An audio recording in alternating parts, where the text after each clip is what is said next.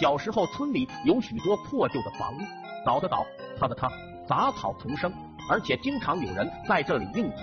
这天，我和三哥刚在二婶家鸡窝里偷了两个鸡蛋，路过这片旧房时，三哥突然说道：“我想起一个电影片段，是拿鸡蛋整蛊的，你看过没？”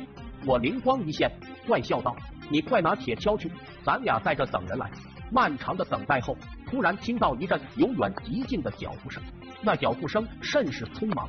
我和二哥偷偷的看了一眼，原来是我爹。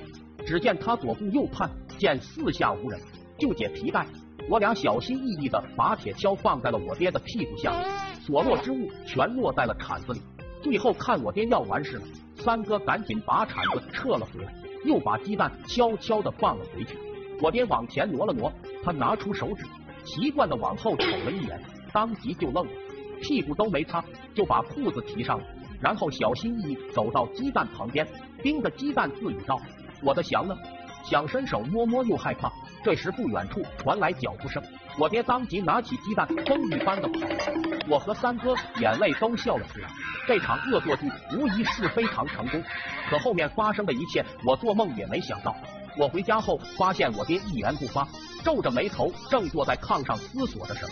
到了晚上，闭灯后，就听我爹轻轻的呼喊我，我也没吱声，假装睡着。我爹看我睡实了，又开始捅咕我妈。老妈刚要睡着，让我爹一拍，顿时没好气的说道：“大晚上你不睡觉，折腾什么？是不是有病啊？”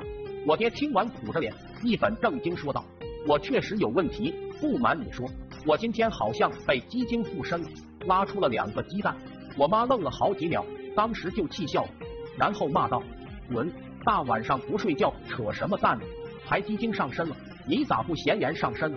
我爹赶忙掏出那两个鸡蛋，然后把今天他拉屎的过程详细的讲了一次。因为以前农村思想还是陈旧，关于上身这类，村里或多或少都听说过。老妈慢慢的也认真了起来。最后我妈说道：“我听过兔子精上身。”还有黄皮子上身，鸡精你还是第一个。但是你说鸡精附你身上干啥？就为了下蛋吗？我在边上差点憋出内伤。过了几天，可能是三哥走漏了风声，传了出去，我爹一时名声大噪，瞬间被神化了。怎么说的都有，有说我爹是鸡神的，还有说我爹上辈子是凤凰，因为犯错，这辈子被贬成了鸡人。